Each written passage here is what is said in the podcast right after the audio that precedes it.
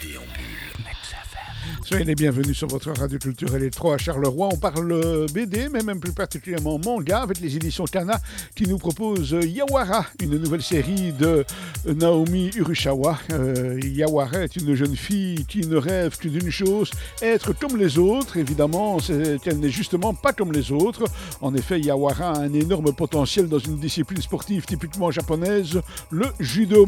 Elle est même très forte car son grand-père était champion et c'est lui qui l'entraîne.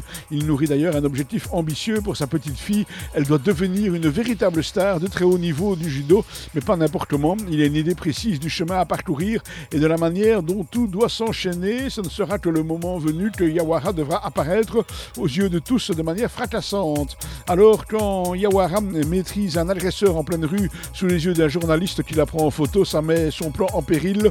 Il est réprimant de sa petite fille, mais Yawara ne souhaite pas devenir une superstar. Elle veut juste faire du shopping avec les copines, avoir un petit ami et vivre comme toutes les autres lycéennes. Le grand-père va alors user de stratégie pour forcer Yawara à accomplir le destin qui, qui lui a tout tracé.